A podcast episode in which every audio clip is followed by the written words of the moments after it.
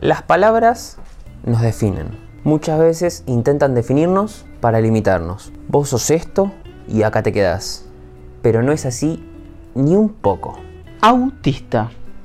Además de actor y docente, es una de las palabras que lo definen a Agustín.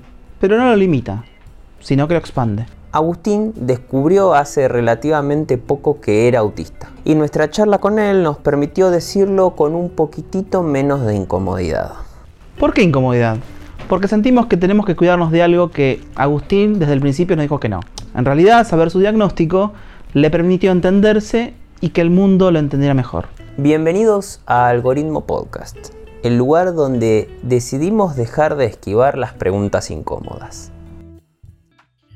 Buenas, buenas, buenas tardes, buenos días, buenas noches. Creo que ya me estoy acostumbrando, me siento cómodo en este lugar de ser el primero que habla en cada episodio.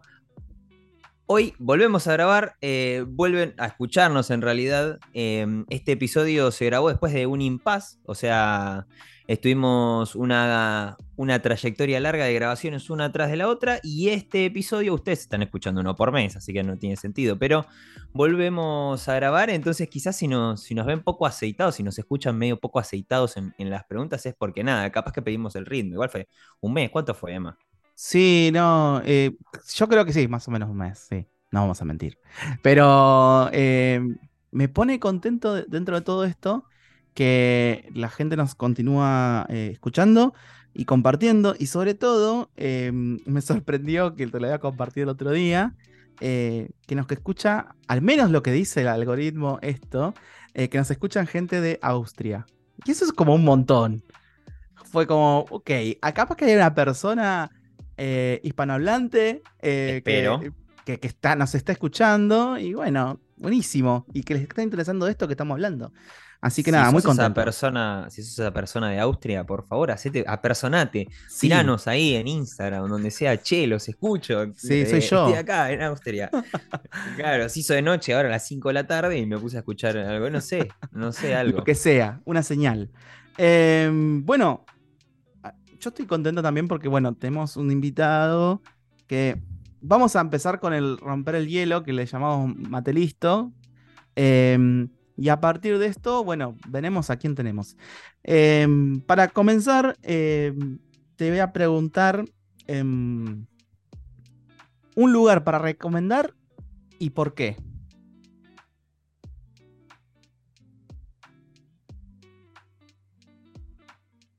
El río. Ok.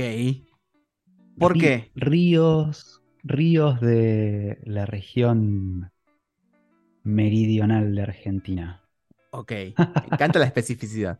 Em, No, no, no, no sé si río del sur helado, río del norte así árido y en temporada de lluvia, sino ese río que, que corre con agua dulce, que, que mueve. Me me gusta mucho. encanta, me encanta. Em, si tuvieras que describirte en tres palabras, ¿cuáles serían?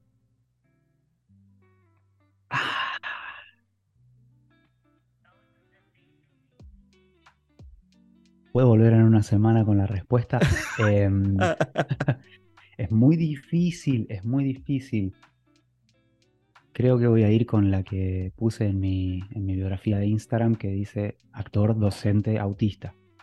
Eh, puede haber otras, la verdad. Eh, herbívoro, eh, lector y melómano, tal vez.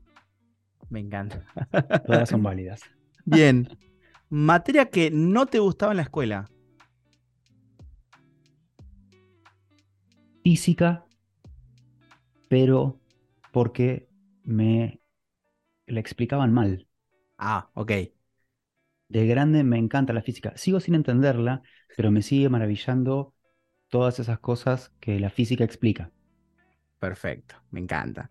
Bueno, y finalmente, eh, ¿quién sos y por qué crees que te invitamos a este episodio?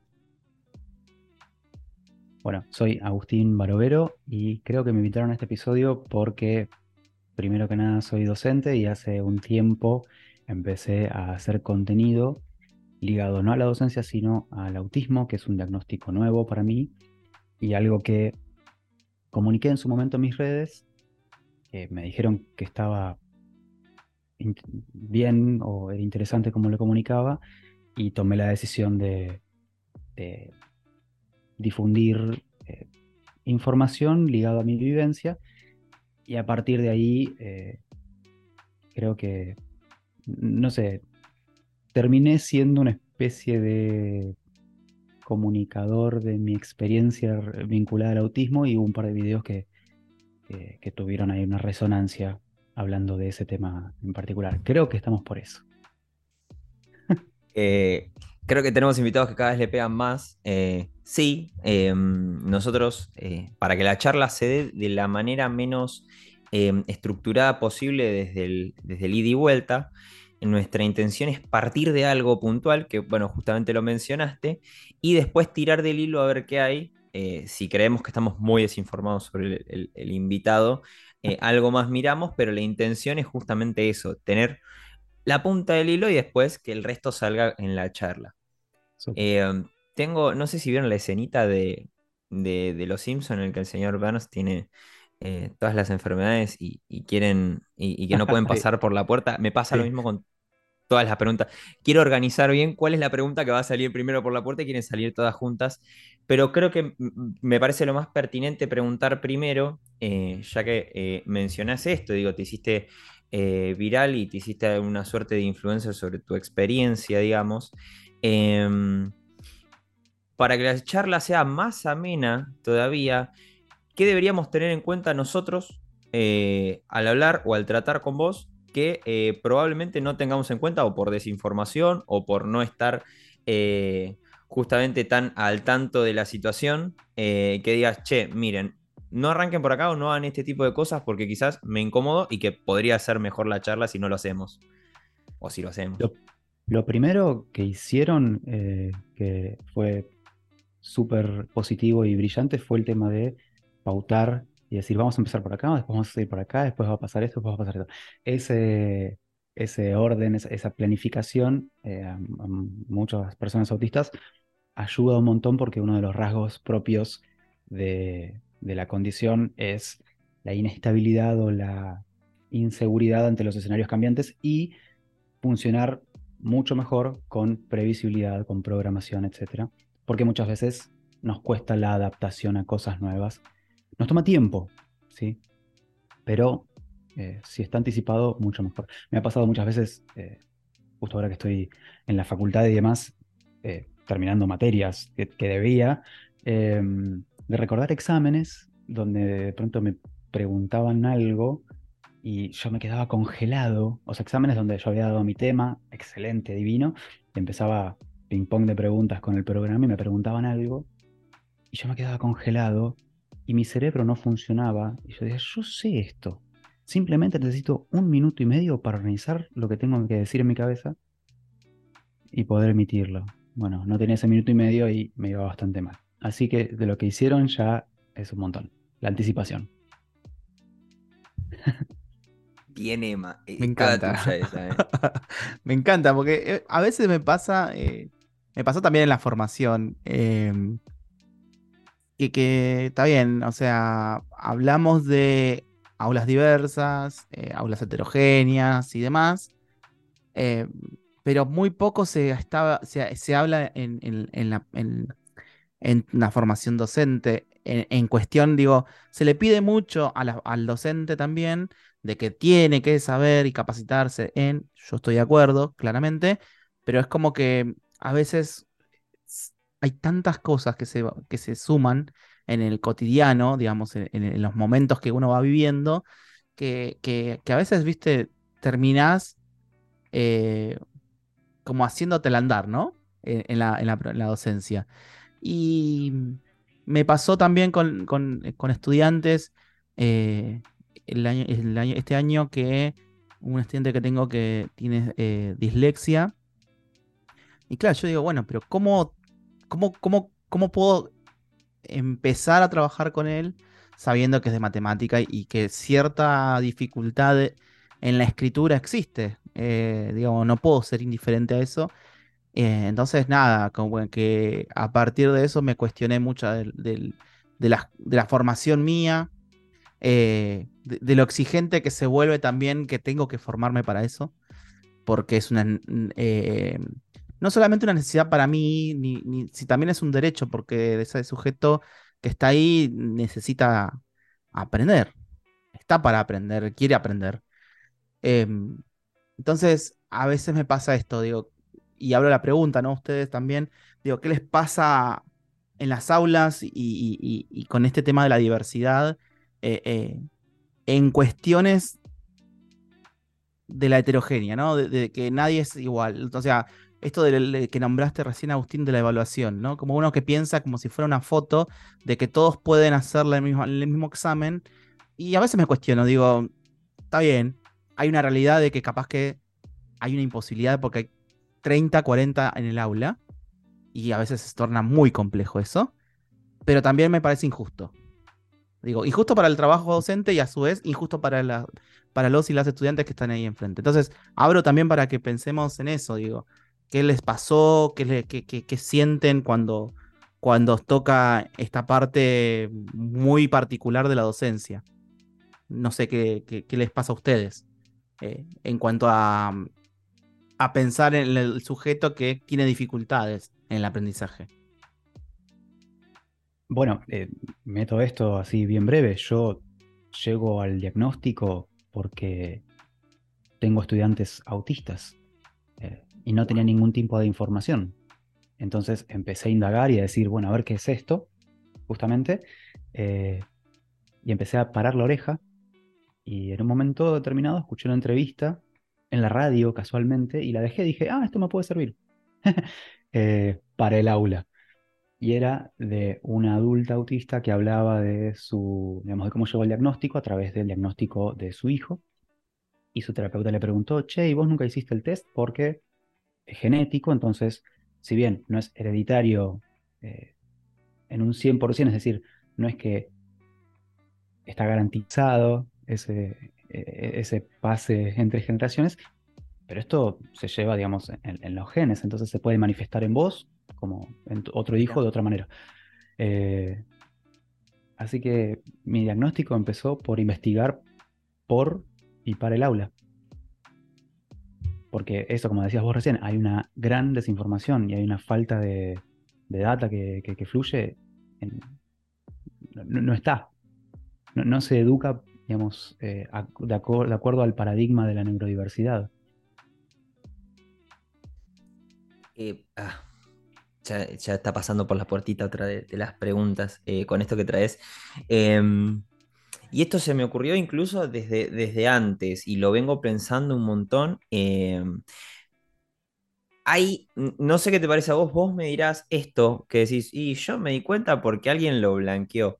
Tipo esto de porque alguien eh, tiró esta data, eh, organizó esta data y me, y me hizo preguntarme ciertas cosas. Em, ¿Qué sentís sobre esto de... Siento que de alguna manera desde diferentes perspectivas hay sobre el diagnóstico eh, una mirada medio de reojo. Esto de, mirá, em, vos justamente una de las palabras que usaste para definirte es autista. Em, y de hecho, nosotros usamos para los nombres de los capítulos una palabra. Decidimos para esta segunda temporada poner una palabra que nombre el capítulo, que dé título al capítulo y que lo defina. Y en un momento dije, bueno, el, hilo de, este que te hablaba para empezar a, hablar sobre el tema es eh, eh, tu video justamente que, que, decís, bueno, soy autista y esto no es ningún mérito, sino que porque tuve suerte y después lo vamos a hablar, pero decidimos partir de esa base y digo, lo primero que pienso es, pongo la palabra autista como para definir el título y después me retraigo en función de esto, que es... em, ¿Cómo manejas o qué te pasa con el tema de, no, mirá, no lo etiquetemos, pero por el otro lado, che, sí, hagámoslo, porque me ayuda también a comprender cómo comprende, cómo aprende, cómo, qué, qué esto, qué, qué le sirve, qué no de lo que estoy haciendo. Sí. Eh, está justamente este debate que tiene, está cruzado de muchísimas cosas, es súper rico, porque de acuerdo a esto que decía del paradigma de la neurodiversidad, eh, todos somos distintos. Cada cabeza es distinta eh, y cada cabeza tiene una, un desarrollo neurobiológico distinto. Entonces, eh, mi cerebro no es igual al tuyo y hay un continuo entre, que ni siquiera es un continuo lineal, ¿no? sino que por esto se habla de espectro dentro del autismo y se puede hablar dentro de espectro también dentro de la neurodiversidad. o sea, no es que tenemos la normalidad en un punto central y después líneas que salen disparadas hacia otros lugares más o menos autista, más o menos con trastorno obsesivo compulsivo, más o menos disléxico. es, imaginemos un, globo 3D eh, de dimensiones que a la vez se solapan y se superponen. Por ejemplo, yo en este momento estoy en busca de diagnóstico oficial, porque estoy oficialmente diagnosticado como autista, pero estoy en busca de diagnóstico oficial por lo que es eh, déficit de atención y hiperactividad. Que a raíz de mi diagnóstico como autista afloró eso y dije, ah, una vez que entendí y comprendí todos estos rasgos que pensé que eran parte de una gran bolsa que era Agustín es raro y punto, eh, apareció esto otro y dije, ah, mira, todos estos rasgos no se condicen con el autismo, ¿qué serán? Tuk, y empiezo a hacer, empiezo a investigar, empiezo a escuchar vivencias nuevamente. Eh, entonces, me perdí la línea, pero eh, ah, eso, sobre el, mote peyorativo de, los rótulos. Eh, justamente el paradigma de la neurodiversidad dice que todas las personas son distintas y se ubican, o digamos, tienen un desarrollo neurobiológico distinto y que nadie es, entre comillas, ni más ni menos por eh, ponerle un nombre a lo que ocurre, lo que le pasa, lo que tiene o cómo funciona su cerebro. Justamente lo que habilita nombrar ciertas cosas es poder acceder a ajustes, tratamientos, terapias y demás, porque, nuevamente, lo que discapacita no es la condición, sino el contexto, sino el entorno, sino las instituciones que no están preparadas para manejar la diversidad. Eh, pensaba recién, Emma, decías antes algo respecto al aula, respecto a cómo no estamos adaptados a, trabajar en, aulas y demás, eh, con estas condiciones. Eh, a ver, ustedes que vienen de exactas sabrán más que yo, creo que la, humanidad, la especie dejó de evolucionar como, como Homo sapiens sapiens hace más o menos 100.000, 80.000 años, entonces biológicamente somos más o menos lo mismo nosotros que un tipo hace 80.000 años. Y hace 80.000 años no vivíamos eh, en ciudades, ni en escuelas, ni teníamos aulas con 35 pibes, ni eh, ir a pagar impuestos. Mm. Teníamos otras condiciones, otras maneras de conectarnos, otras maneras de vincularnos con la naturaleza, con lo que comíamos, con cómo aprendíamos, con nuestro eh, lapso de vida, etc.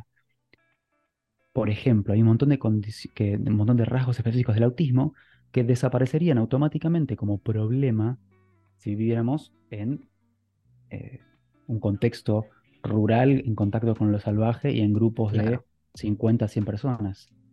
La sobrecarga informativa, la sobreestimulación sensorial, la hipersensibilidad acústica, la hipersensibilidad con el resplandor de la luz, los ruidos, digo, desde los escapes abiertos hasta 60 personas hablando eh, constantemente durante 6 horas. Si teníamos una vida, digamos, mucho más tribal, llamémosla así, que es para lo que nuestro cuerpo estuvo hecho, eso ni siquiera estaría. Entonces, justamente, los rótulos, volviendo a este tema, no están nombrando algo que debe ser separado, sino están diciendo, mira, esto ocurre, hay una serie de ajustes necesarios para que vos en sociedad vivas mejor. Y a la vez es un rótulo para decir, hay todas estas personas que tienen estas características y como sociedad debemos hacernos cargo para que esta gente, para que este grupo, este gran grupo, viva mejor y como sociedad podemos hacer esos ajustes y tener esa información. Larguísimo lo que acabo de decir. No, pero me parece súper necesario. Onda, porque también me pasa esto, eh, digo, desconozco, por eso también hablo desde de la ignorancia, em, pero entiendo o, supongo, hago como una hipótesis, que, que eso que que a, vos te pasaba, digo, que quizás decir que tenés un diagnóstico hoy te dice, ok, no es que yo era, era raro, sino que tenía este, em, esta condición, digo, eh, o, bueno, esto del, rótulo que, nombras, ¿no? Y, me genera esto de, digo, ¿cuántas veces nos etiquetamos, nos pusimos rótulos o, que no encontramos ese rótulo quizás, ¿no? Y, a veces te, se desalienta en muchos sentidos, eh, digo, de no saber una respuesta, digo, ¿no? Como que no... De, de dar respuesta a lo que vos a lo que te está pasando. Digo, puede ser con tu cuerpo, puede ser con, con, tu, con tu ambiente. Bueno, esto, lo, el ejemplo claro que diste, esto de la zona rural, tipo el contexto del ambiente y demás, me pareció súper claro, súper eh, pedagógico, didáctico, me parece. Digo, hoy no podemos, ya no podemos ser indiferentes con esto, digo, sabiendo este datito, eh, que es un datazo más que datito, es una pastilla que, que, nos, que nos da también a nosotros decir, ok, no podemos ser indiferentes a esto. Y tampoco podemos volver al ámbito rural, así que sí o sí tenemos que manejarnos con lo que hay ahora. Totalmente, digo, es el contexto que tenés, la realidad. Una parte es la ficción, otra es la realidad que tenés y, y ya está. Digo, no podemos ser indiferentes a eso. Eh, nada, eso me llevo eso como un montón. Ay, me encanta. Digo, sí, no, es que cada episodio de cambio de paradigma, o sea, cambió para el otro lado. Dije, pero claro, o sea, uno se asume como, eh, sobre todo docente, digo, nosotros somos docentes, em, y, uno se asume como no sé si parte de la solución, pero que de alguna manera tenemos que asumir la responsabilidad. Pero ahora con más razón, claro, y, es un tema, y no es fácil no verlo como, como un problema del otro. Entonces, por eso, esto que, vos decís, la etiqueta se configura como algo, eh, como algo malo. Y digo, todo lo contrario, ¿qué, qué, cosas de, la sociedad, vamos a poner entre comillas, nueva, eh, que sí, que hay muchas cosas que son nuevas, qué, qué, cosa de, esta sociedad eh, está perjudicando a ciertos seres humanos y esto aparece como, como a partir de algo del entorno y no algo de uno. Eh, cómo es el entorno el que tiene un montón de características que no van con uno que antes no estaban. Entonces, eh, pensar también cómo, a, quién le estamos eh, pidiendo que se adapte a qué. nosotros mismos, decir, bueno, cuán cruel es este sistema. Y con cuántos seres humanos está siendo cruel. Con algunos más que con otros. esto que decís, bueno, yo empezaba a notar algunas cosas y algunas situaciones en las que eh, de repente eh, no me encontraba capaz de, acceder por diferentes motivos. En, este caso, el, tema de las preguntas orales que te, que te, que te llevaban a ese blanco en el que tenías que reorganizar y la pregunta que, que surge al toque es, ¿y por qué no tenías ese minuto y medio para reorganizar la información? Eh, es un minuto. Haceme sentar en una esquina un minuto y medio, no voy a leer nada. Eh, déjame. Eh, a pensarlo un ratito, tomate el tiempo y volvé. Tipo, no sé, hubiera sido una solución. un, momento. Es un cambio de perspectiva de cosas que son justamente ajustes mínimos eh, que se pueden hacer y que te ayudan enormemente. Otra cosa que me surge en relación a eso es eh, acá en Mar del Plata se instaló como ordenanza la propuesta de lo que es la hora silenciosa en los supermercados, que durante una hora o dos a la semana haya menos luces, menos ruido, un clima más apacible, no tan estridente, no tan invasivo, para que gente autista y quien quiera pueda ir a hacer las compras en esa hora.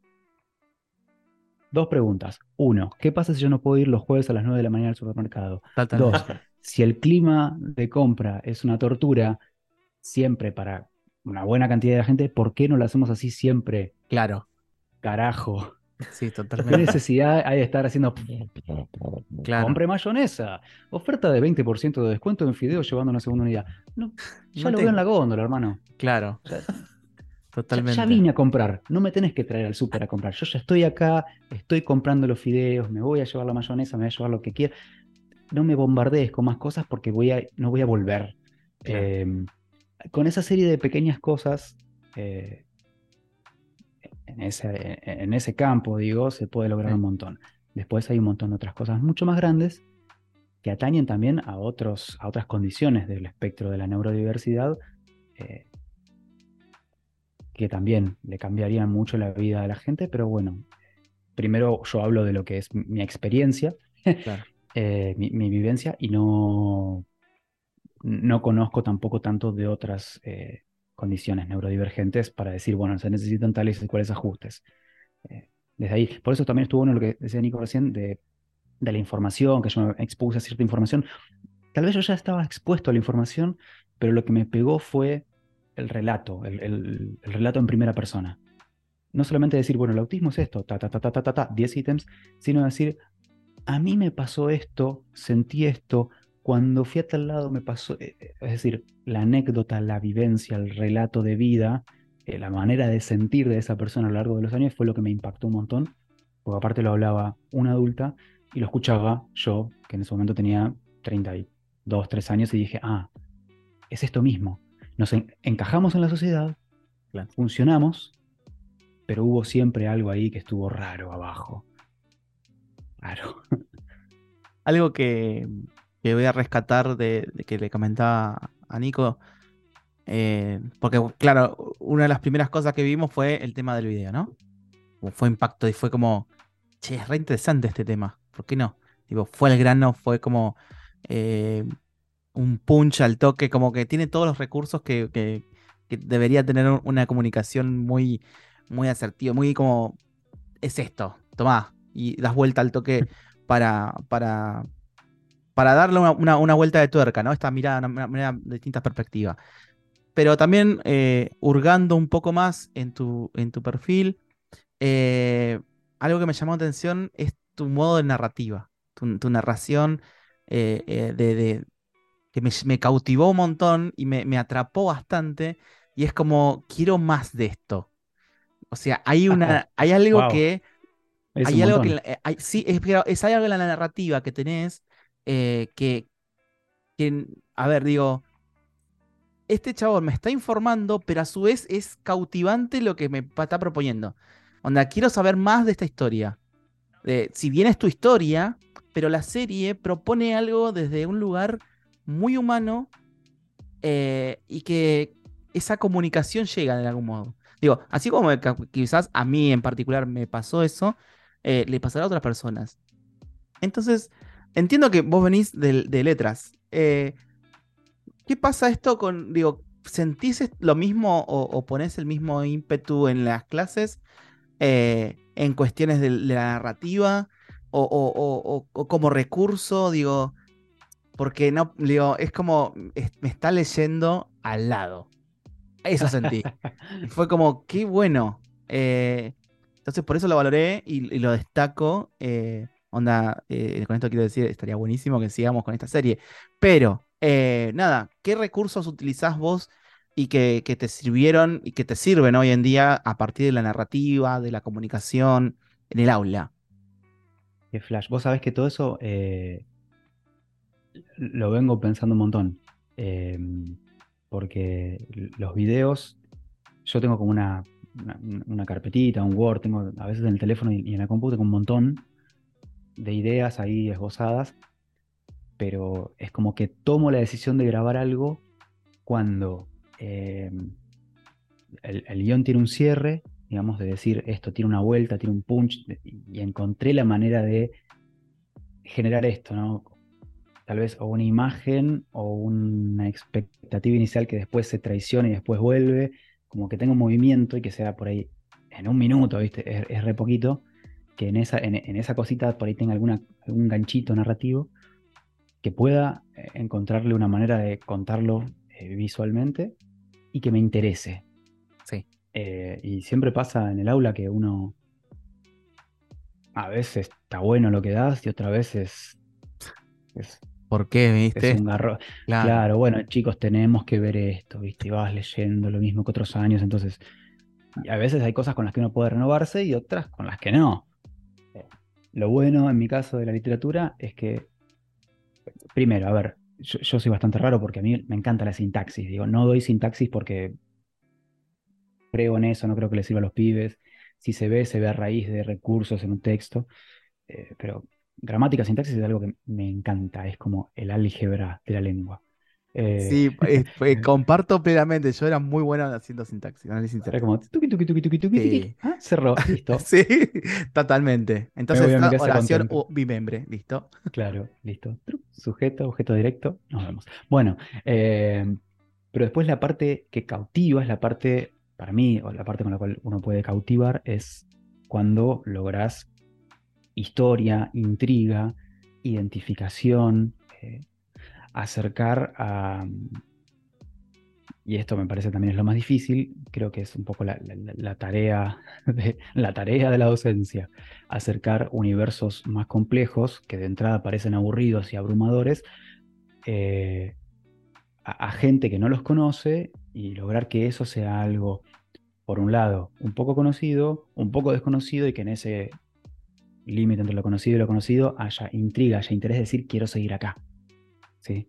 Eh, y en el caso de la literatura, un poco es lo que busco cuando armo eh, o pienso una clase o pienso un texto para trabajarlo. Decir, a ver cómo puedo enganchar esto para, eh, en, el grupo o en estudiantes y demás, para que se pueda lograr la cosa autónoma de decir, track, me voy a apropiar como estudiante de esto. Es decir, che, no entendí nada, pero esto me gustó, el personaje o la zona o la región o la manera en que lo leímos últimamente estoy explorando más la manera en que leemos las cosas en el aula que los contenidos en sí o las cosas que voy yo y digo eh, y hablo y hablo y hablo. Estoy trabajando más por ahí con dinámicas distintas de lectura. Eh, eh, insisto, creo que ya lo habrán escuchado en capítulos anteriores, pero es medio terapéutico el, podcast para nosotros, porque hablar con, otros profes que, que es o sea, e, esto, esto que traes me parece clave decir, a mí me fascina la sintaxis, pero creo que a ellos no les, no les sirve. Em, plantea un, lindo paradigma con el que estamos en discusión casi constantemente, em, que es, bueno, eh, sintaxis está, uy, siempre vuelvo con lo mismo, la gente que escucha este podcast capítulo a capítulo me debe odiar, pero digo, dentro del, sí, sí, ya, eh, es más se ríe porque sabe que voy a hablar, pero digo, hay eh, y, lo blanqueo también con mis alumnos, esta listita de temas que se supone que debo dar. Eh, y, cómo lo, modifico en eh, función de lo que creo que es más útil para los chicos. O lo que creo que, va mejor dentro del aula, dentro del contexto, y creo que volvemos a lo mismo de cómo hacer el contexto más o menos para los estudiantes y los destinatarios de, eso que vamos a hacer. Em, como que no terminé de armar la pregunta en mi cabeza, pero lo que pensaba es eh, post eh, saberte autista o post diagnóstico. Em, ¿Hay algo de esas clases que, fueron o, mejoradas o modificadas en función de esto? Eh, no sé si de las clases en sí, pero sí de mi manera de vincularme con los grupos y conmigo también. un poco en el diagnóstico o a raíz del diagnóstico, eh, me quedó pendiente en la cabeza como la anotación de decir que el rótulo o el diagnóstico me define pero no me limita. Eh, y no solamente no me limita, sino que me permite un montón de cosas, me habilita a nuevas cosas. Eh, a veces recibo comentarios, bueno, muchas veces recibo comentarios espantosos en las redes, de los cuales por suerte me río bastante porque en general el acompañamiento y la aceptación es bastante bueno y generalmente no viene de, otros autistas, entonces eso es bastante reconfortante. Es gente que está bastante desinformada eh, y que habla de que el autismo no es tu esencia, no sos lo que sos, bueno, sos, etc. Es una, es una enfermedad, se puede tratar, etc. Entonces me parece que sí, es una jungla ahí afuera. Sí, sí, sí, obvio. Sí. Eh, ah. Entonces, eh, a raíz de, esto, de que el rótulo no me limita, sino que me habilita a otras cosas, me he permitido también a mí mismo fracasar con mucha menos culpa, no exigirme como una persona neurotípica, porque sin ir más lejos, para mí como autista, estar frente a 35 personas de 14 años que gritan es una demanda bastante importante y he tenido que yo de clases desde los 23, creo que de los 22 en la facultad con alguna descripción, pero más o menos de los 23 en secundaria. ¡Wow! Es un montón. De pronto, de pronto volví a casa exhausto. Cansado y no podía hacer nada más. Digo, ¿por qué? Yo tengo que poder, etcétera, etcétera. Sin saberlo que estaba pidiendo que mi cuerpo hiciera algo para lo cual ya no tenía energía. ¿Por qué? Porque de pronto decodificar muchos estímulos eh, de la oralidad, visuales, em, me sale la palabra en inglés, que es social cues, digamos, las, pautas de interacción social, eh, es un trabajo que mi cabeza hace racionalmente y no con el órgano automático de las personas neurotípicas, que es también otro rasgo, otro rasgo del autismo. Estar leyendo constantemente de manera deliberada a, los otros. Eh, entonces, cambió por un lado la mirada sobre mí, me, sacó un poco de culpa, me sacó un poco de carga, me colocó en otro en otra manera de, anticiparme tal vez a esas cosas, diciendo, bueno, yo voy a tener energía para hacer esto y no para esto otro. Y por otro lado, en los años anteriores, durante cinco años, trabajé en una escuela que tenía muchos proyectos de inclusión. Entonces, mi mirada sobre esos estudiantes cambió, porque si inicialmente yo tenía la información que me permitía decir, bueno, inicialmente no la tenía, esa es la verdad. Inicialmente caí a la escuela y me dijeron, bueno, hay todos estos chicos que tienen esto, que tienen esto aparte. ¿Qué tiene? Em, Dios. Papelitos, papelitos. Juancito tal cosa, Marianita tal cosa, Romina tal otra. Eh, a Romina tenés que hacerle esto, a Juancito tenés que hacerle esta cosa, bueno, etc. Eh, papeles que por suerte aprendí a leer, pero después aprendí que lo más importante es acercarte a la persona, comunicarte y ver primero si puedes establecer un vínculo, si puedes eh, ver de qué manera llegás con lo que vos querés hacer o lo que querés plantear como dinámica de la persona y después ve si se puede trabajar el programa, los contenidos, etc. Así que cambió un poco mi mirada eh, en el global en este tiempo, desde que literalmente entré a esa escuela que no tenía nada de información, hasta que tuve un poco más de información, hasta que tuve tanta información que dije, che, esto no solamente atañe a estos chicos, sino que también me pasa a mí. y dije, ah, listo, estamos todos dentro de este mismo de, este gran espectro de la neurodiversidad. Y ahí un poco, y esto no, no, impacta todavía en mí del todo, dije, tengo que aprender a dar clases para grupos diversos. Lo hago, es decir, lo hago porque atiendo dentro de lo posible, dentro de lo que da el tiempo y la energía a cada caso, contemplo, me parece que tiene que ver más que nada con eso, plantear a veces dinámicas grupales, pero después no, entre comillas, evaluar de la misma manera o no demandar o pedir o proponer actividades igualitarias para todos porque nadie es igual a nadie. Creo que ese más que nada fue el cambio.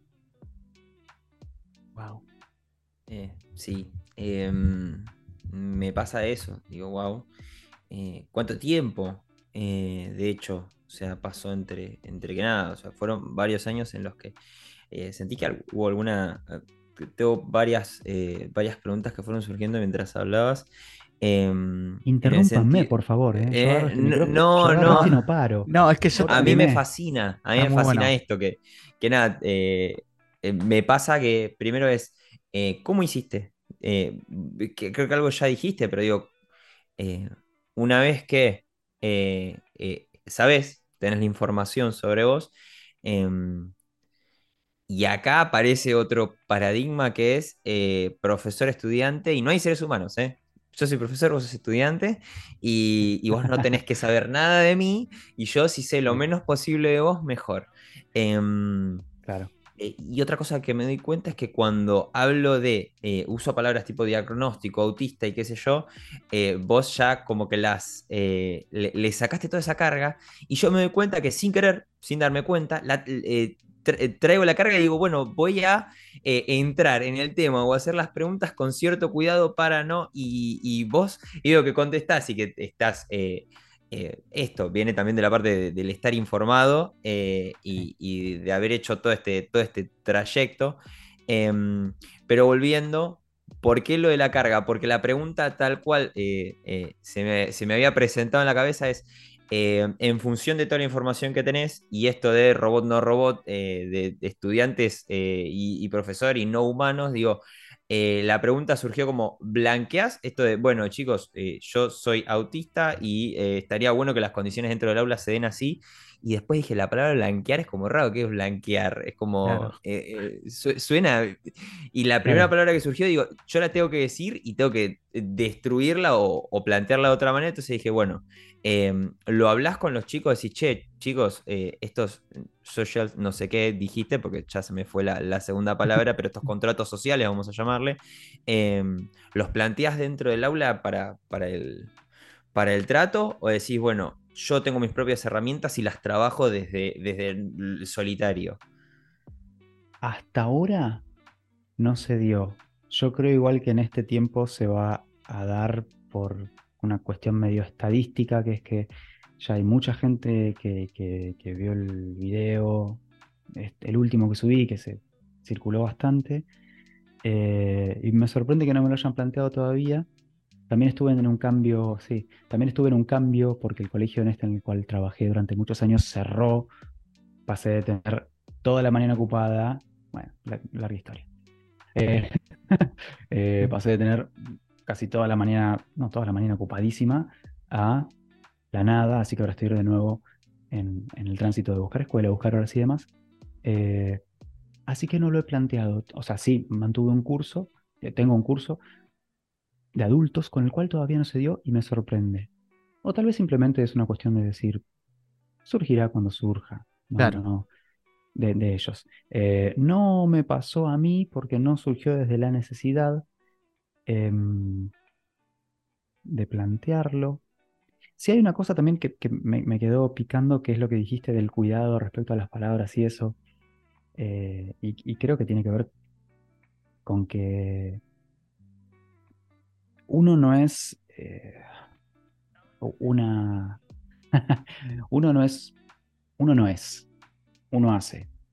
Uno no, no, no existe como una esencia permanente, sino que justamente se va cambiando y se va transformando a lo largo del tiempo y también eh, la sociedad y el todo. El todo es algo que se va rearmando momento a momento. Entonces yo, al menos desde mi perspectiva, cualquier comentario que me llega, eh, cualquier situación de cualquier índole, pienso que es una persona que está haciendo algo en un momento y que después pueda no serlo. Y que tal vez a partir de encontrarse con vos, conmigo, con quien sea, tranquilamente puede cambiar su opinión, su mirada, etc. Lo que esa persona dice en un momento, como rotula al otro, como nombra, digo por lo de, lo de Nico recién de hablar con cautela o no, Sí. eh, hablemos. La idea justamente es que hablando y, y a medida que avanza el, el- el tiempo y se van abriendo más cosas, y va saliendo, eh, hay gente que dice sale, salir del outi-closet, es también una especie de salida del closet, Claro. eh, a- al margen de poner de, de la metáfora de la plata en negro y plata en blanco, eh, a, a medida que va circulando esto, nos vamos acercando cada vez más a, a una mirada más inclusiva y más... eh, ay, no me sale la palabra. Sí, más eh, amigable, más amable con Sí. nosotros y con los otros. Eh, hace poco me escribió una, una persona por Instagram que decía, empecé a ver lo que haces, me parece muy bueno. Yo había empezado a seguir a Sani, Sani es otra activista que hace una cantidad de cosas increíbles, trabaja, o sea, es actriz, cantante, eh, Ah, sí. trabaja haciendo TikToks de maquillaje y mientras te va tirando data a, a 3000 por hora. Eh, me encanta lo que hace porque mezcla dos cosas que parecen súper disímiles, tipo la información con una perspectiva de clase, de género increíble, y por otro lado, una cosa que parecería muy frívola como te enseño a maquillarte conmigo. Eh, es, me parece genial su estrategia de comunicación. Eh, y me decía esta persona, empecé a ver a Sani y al principio me pareció que mentía. Y le empecé a escuchar y le empecé a seguir y no me gustaba lo que hacía, pero de poco fui viendo cómo taca, taca, taca, taca, taca, y me contaba toda la historia de cómo llegó de seguir a Sani por maquillaje, a ver que decía, yo soy autista, a ver que decía, ah, soy autista, y esto le, le impactó y le informó, Claro. Y después llega a mí y a otros activistas y otros videos y le cambia un poco la perspectiva. Entonces, en ese sentido, eh, no es que tomo con pinzas, pero trato de mirar amorosamente la- la- las interacciones. No porque crea que todo el mundo que te dice sos un chanta, eh, querés robar y dejar de mentir, careta, eh, ahora son todos autistas, eh, vayan a laburar, progre con, con diagnóstico, co- cosas que me dicen hermosas. Por Eh, Dios. Sí, Es está muy terrible. Pero, ah, A ver, me, me- me preocupa relativamente. claro. Me, me- me preocupa decir, uy, cuánto odio que tiene la gente, tener que ir a terapia. Y por otro lado decir, bueno, es un momento del mundo también. Y Sí, que se hablen de estas cosas y que se visibilicen, Totalmente. que cambie en algún momento. algo que me, algo que me, que, que- que no te quería interrumpir porque me parecía interesante. Interrúmpanme. Eh, esto también que me que decía recién Nico, ¿no? Como bueno, de medir las palabras y cómo, cómo, cómo, cómo decirlo. Pero me pareció, y rescato lo que fuiste diciendo eh, cuando estuviste con, eh, con tus estudiantes que ya como venían como catalogados, como si fueran que agarraban el archivero y dijeron, bueno, a este es- tiene esto, esto", ¿no? Eh, que, y me parece importante que, y lo, lo destacaste, la comunicación. O sea, comunicate con esa persona eh, habla, fíjate qué es lo que pasa, qué, qué- cómo, cómo podés interactuar y cómo generar ese vínculo, porque ahí te vas a dar cuenta de qué tipo de herramientas necesitas o te va a comunicar, che, mira, esto no me gusta, o esto así no deberías, para la próxima fíjate de, digo, porque ahí, digo, también es adaptarse e- y, volvemos a lo, que veníamos al, principio, ¿no? Eh, del contexto, del entorno en el que está, esa persona es particular, digo, cada... eh, eh, parte de la neurodiversidad que, vos comentabas, digo, tiene una particularidad porque es su contexto, es, su, forma de, de- de- de- habitar el mundo. Entonces, así como lo está habitando, necesita otro tipo de, eh, capaz, eh, otras personas necesitan otro tipo de herramientas y te las van a brindar en tanto y en cuanto ellos puedan y sepan comunicarlo y vos también te puedas comunicar con esa persona. Digo, me parece importante destacarlo esto como para llevármelo para mis estudiantes y para el que está escuchando también, eh, quizás tiene algún familiar o, o- o lo que sea, eh, de pe- empezar a hablar. Digo, a veces esto de la- de la- del nivel inicial, ¿no? De, de agacharse y mirar al, a- al niño, a la niña a los ojos, digo, de no te estoy mirando de una, una una manera alterista, sino estoy acá con vos y estamos comunicándonos. Digo, es eso me parece, es por ahí eh, que me parece que hay, mucho esto de la, de la desinformación y a su vez está mucho el tema del el instante, el momento, del aquí y ahora, de los 30 segundos, del minuto que necesito consumir, em, que me parece que nos perdemos esto de lo fascinante que es la comunicación entre, entre con otras personas. Eh, porque ahí está la riqueza. Digo, no vas a encontrar esto en los libros. No vas a encontrar esto en, en- en- en alguien que te va a decir en la cátedra, bueno, nada, si tenés esto, tiene esto. No. Cada persona es distinta. Digo, me llevo eso como, como un gran regalo. Eh, y nada, eso me, me cambió este, la perspectiva y, eso lo como re, lo revaloro. Pero mal, ¿eh? Pero mal. O sea, este, claro. Pero este, esta manera de pensarlo, digo, claro, y si el hombre es así hace un montón de tiempo, y me parece que cambió un poquito para mal la sociedad, porque están apareciendo, no, porque está toda, porque te habrá pasado, vos me dirás, pero está toda cosa, toda enfermedad nueva, eh, y decís, no, pará, y bueno, ponete a preguntar, o sea, hacete preguntas, digo, oh, porque en mi época sí, bueno, en tu época había tres autos por, por hora en la calle, José, dale, pensar a dos segundos, pensá un poquito, dos segundos, cuál es la diferencia entre tu época y esta y que quizás hay algunas cuestiones, y esto que trajiste eh, me hará indignar un poco más, no te voy a mentir, quizás en algún momento entramos a los comentarios de tu video y nos enojamos y nos indignamos Sí. un poco, pero sí, sí, porque nada, eh, que, que exista este tipo de personas. eh, y que, y, y qué piola que traigas esto que dice Emma. Este, este cambio de, bueno, ah, bueno, sí, mirarlo de este lado es, es clave. Y yo lo había pensado así, digo, es súper simple. Eh, darlo vuelta así y decir, che, quizás la sociedad está yendo para un lugar en el que cada vez dejamos afuera más personas. Mal. Eh, por, por- por muchos motivos, por, eh, por sesgos de. Sí, de, de- de- de clase, de formación, digamos, por esto que decíamos también de, de las condiciones de lo que se llama salud mental. Eh, el, el- el paradigma medicalista en el cual nacimos Sí. totalmente. Los que estamos acá habla de que, ah, sos tal cosa, tenés un rótulo, es una condición, es un trastorno, es una enfermedad. Más que nada es un trastorno y es una enfermedad. Hay que tratarte, estás medio loco y la verdad yo pensaba que no es normal, pero no, tenés esto. Qué cagada, che, ¿qué te tenés que tomar? ¿Cuántas? 500 eh, miligramos cada 8 horas, ¿cómo es la historia? Para ver si encajas. algo que, eh, y no.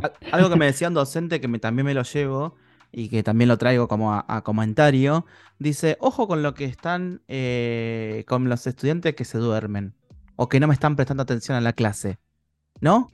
Porque uno lo que hace es, bueno, sigo, eh, gabinete, mira, no, tengo este pibe, esta piba que, nada. Y, y, ¿saben qué pasa? Termina ocurriendo que los padres, por desinformación, son medicalizados esos pibes, esas pibas. Entonces, pregúntate antes de hacer eso, qué ocurre con una persona medicalizada, y más un pibe, y eh, pregúntate entonces, ¿qué pasa que es tan aburrida tu clase, quizás? Digo. Preguntale. Y preguntarle, oye, ahora yo le agregaría esto, tipo, comunicate, acércate, che, ¿qué pasó? Digo, puede pasarte un montón de cosas, el contexto y demás, pero eh, yo creo que hay que permitir, eso que dijiste vos, Agustín, que me encantó, hay que permitirse eh, equivocarse. Digo, el error tiene que ser una parte humana nuestra. Digo, porque esto del miedo de, bueno, la desinformación, a ver cómo le, qué le digo. No, equivocate. Las dos personas se están equivocando quizás en el momento eh, menos esperado y, están aprendiendo. Pero comunicate, equivocate, fíjate, modifica. Algo tiene que modificar en vos, si no, no sé, digo, tenemos un tomate en vez de un corazón. y aparte, una cosa, eh, lo digo, va a sonar medio pedante, pero lo digo desde mi experiencia. Yo tenía deliberadamente eh, miedo, miedo en el sentido de que me daba cosa acercarme a lo que yo creía que era una persona discapacitada, neurodivergente, enferma porque no tenía ningún tipo de información respecto a eso, más porque, si le agrego, tenía desconocimiento sobre mi condición de autista, cualquier cosa eh, para la que yo no tuviera información o no estuviera eh, informado, me generaba incertidumbre y pánico. Es decir, no sé cómo hay que actuar frente a esta persona, no tengo el manual de instrucciones. Años después me doy cuenta de que yo tampoco tenía el manual de instrucciones sobre cómo manejarme yo. Pero cuando, cuando entré a, trabajar en esta escuela, digo que, por en la que estuve cinco años, estuve cinco años en contacto con eh, gente que estaba en muchos lados de este, como decía, este, este globo 3D de lo que son el espectro de las neurodivergencias. Y medio a la fuerza, por, a la fuerza digo, no, no, no porque haya sido algo, algo que yo fui a buscar, sino porque se dio así contextualmente y vino hacia mí, progresivamente fui conviviendo con esas personas y viendo que solo se daba que yo decía, bueno, a ver cómo llego a esta persona, porque la dinámica de clase no funcionaba, y esas personas se fueron acercando a mí, diciendo, hola, profe, quiero a ver qué pasa con esto, quiero, necesito esto, necesito lo otro, y al margen de lo que me decía la dirección o los acompañantes terapéuticos, que en general hacen una labor increíble, eh, la respuesta estaba en el vínculo que yo armaba con, con los pibes. Eh, y, ahora voy a decir algo muy polémico. Eh, me, atajo porque no sé para dónde va a salir.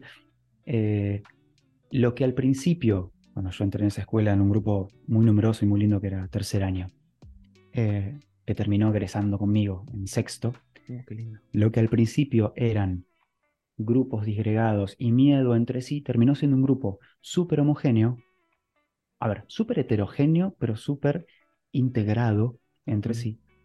Y por otro lado, lo que fue de mi parte eh, miedo, cautela, respeto, fue totalmente superado por un vínculo que fue eh, pedagógico, pero a la vez que fue un, vínculo de afecto de muchos años de acompañarnos en distintas cuestiones.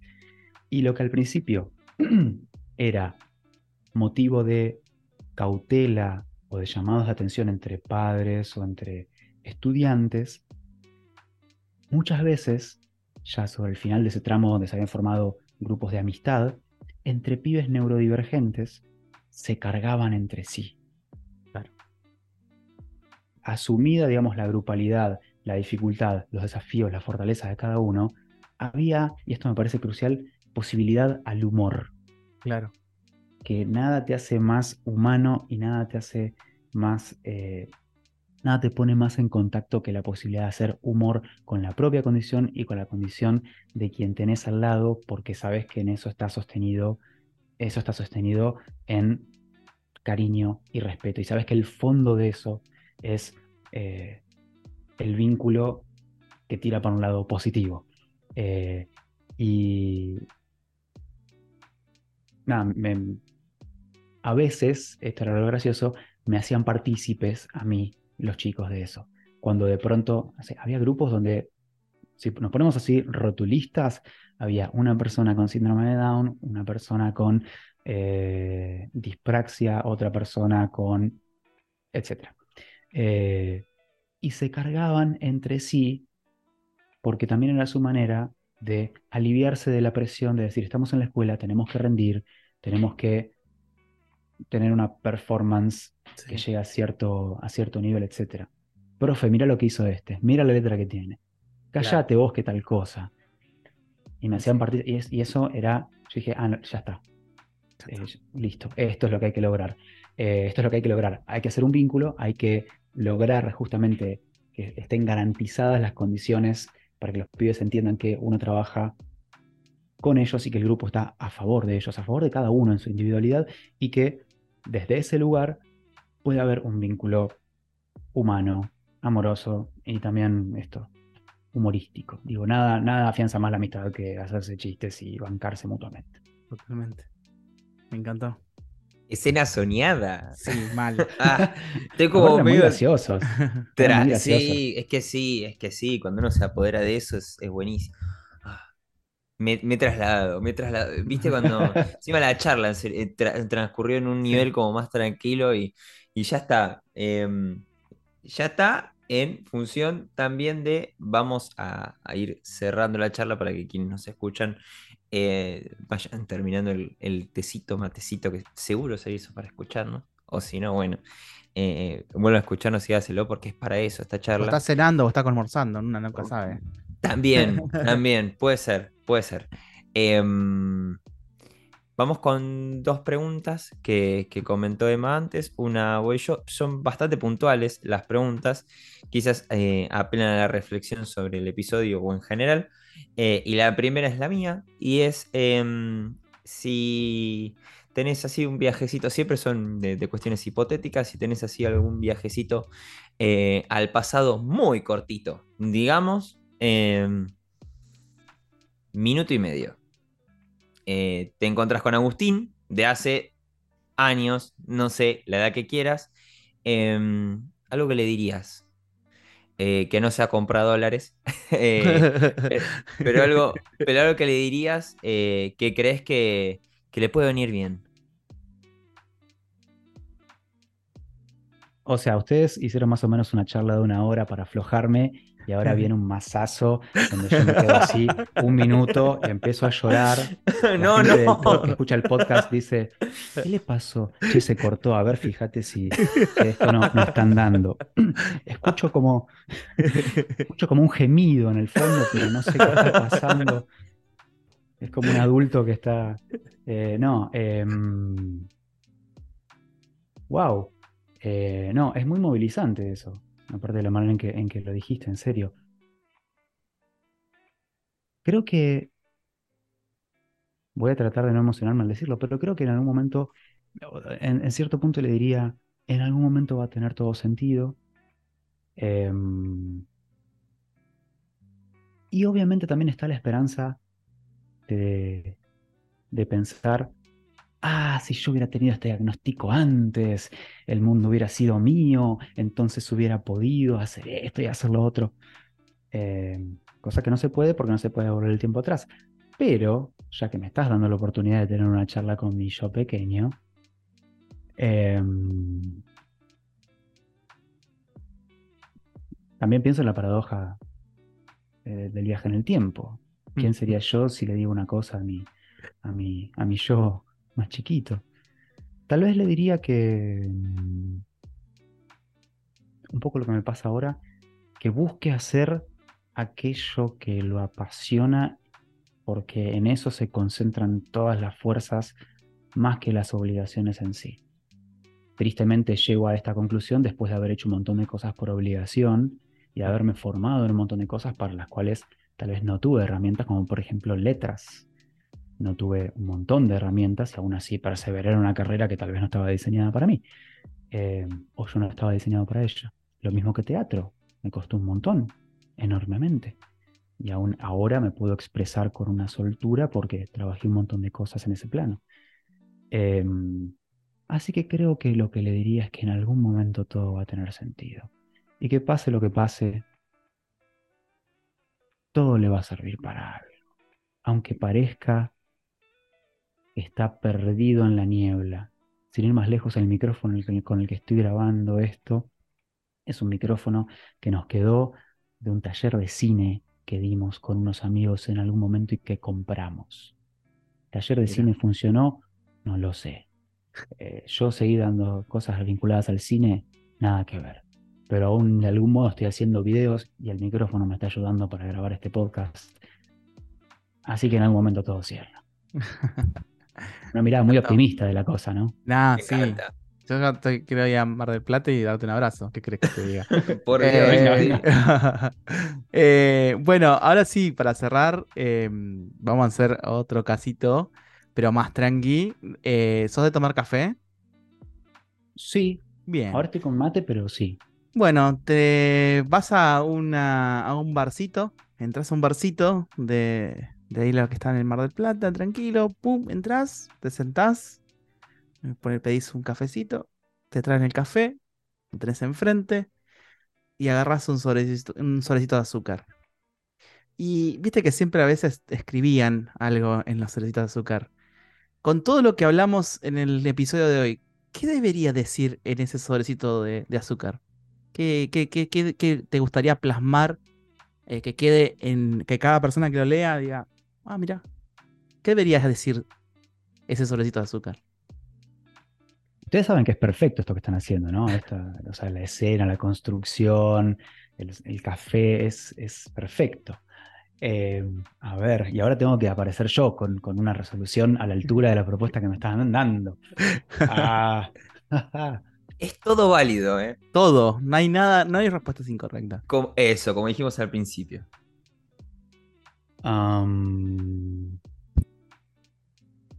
Es que también me gustaría dar muchas. Ese es el problema. Pero tiene que ser un sobrecito.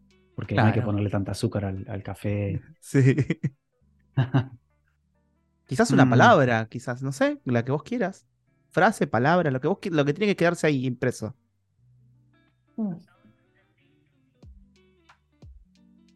Esto es como el examen oral que les dije que yo necesitaba un minuto y medio para Sí. responder. Y lo estamos teniendo. Totalmente. vamos a volver en un minuto y medio. Eh, la gente puede ir al baño. No, em,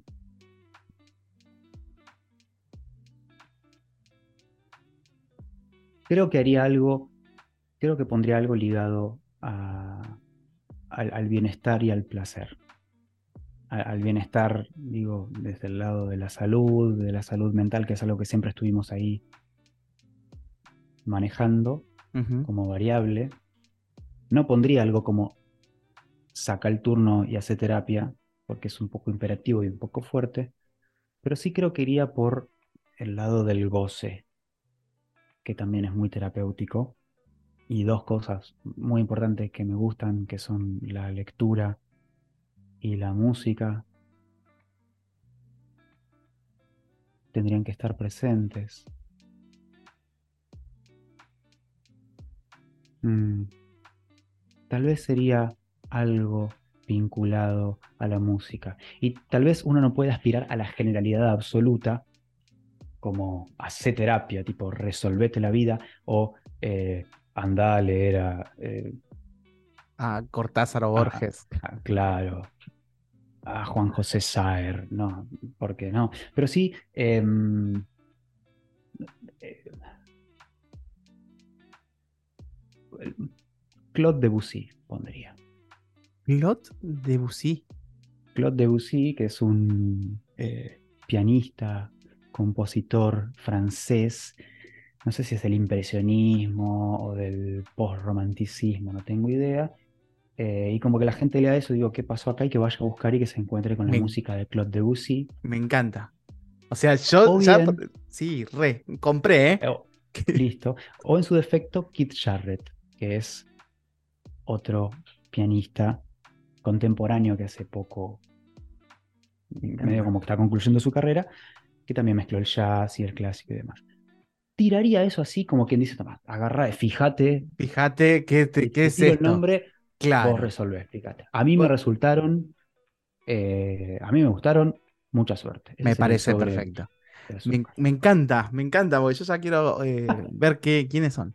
Eh, bueno, nada, eh, yo estoy agradecido, creo que Nico también está como fascinado eh, por la La charla. construcción, eh, perdón, eh, la construcción de ese sobre. eh, sí, no, no, tuvimos... eh, Mucha o sea, vuelta, mucha vuelta. no, la no, construcción, no. pero todo lo que compone ese sobre para terminar en un nombre es como un poquito lo que, lo que fue esto. Sí. Eh, eh, nada, bueno. eh, to- to- o sea, creo que eh, es uno de los mejores cierres, digo.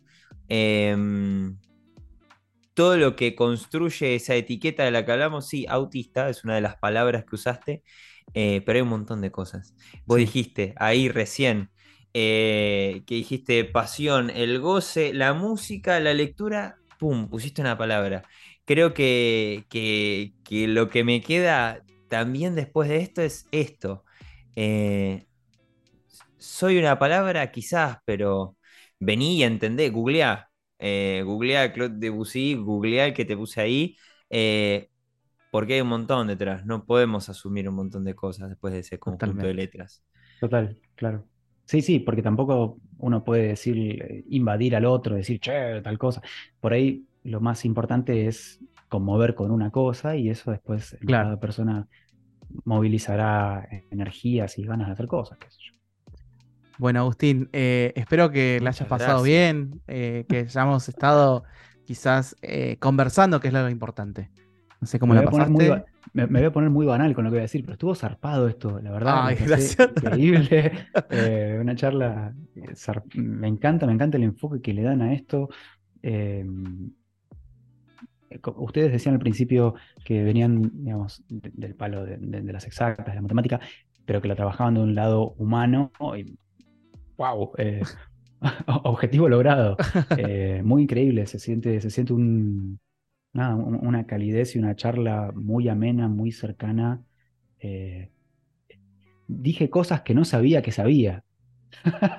Eh, que tal vez no las sé, pero si le sirven a alguien, eh, digo, es, es mérito de ustedes a- haber logrado este, este intercambio tripartito fabuloso, la verdad, un- una locura. Muchísimas gracias. No, Gracias, gracias, gracias. Eh, si querés pasar tus redes, ¿a dónde te pueden conocer?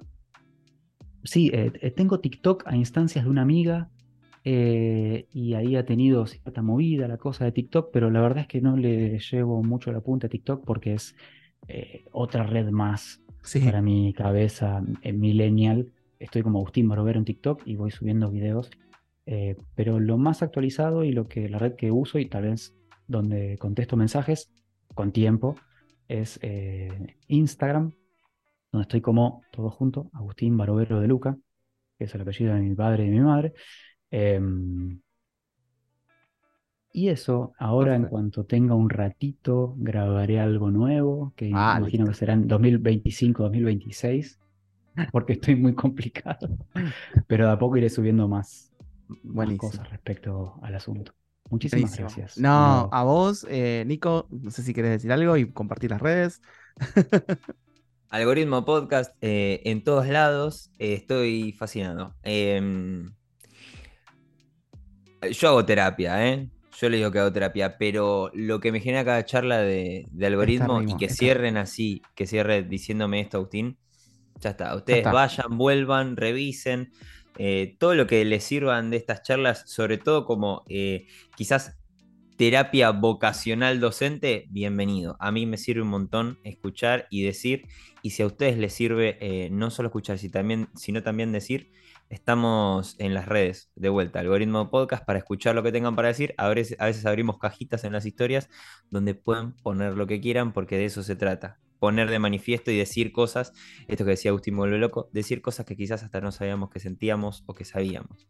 Así que el espacio siempre es bienvenido porque cuanto más pongamos de manifiesto las cosas, más clara la vamos a tener. Así que bueno, cualquier cosa, nos seguimos, nos seguimos escuchando. Hasta la próxima.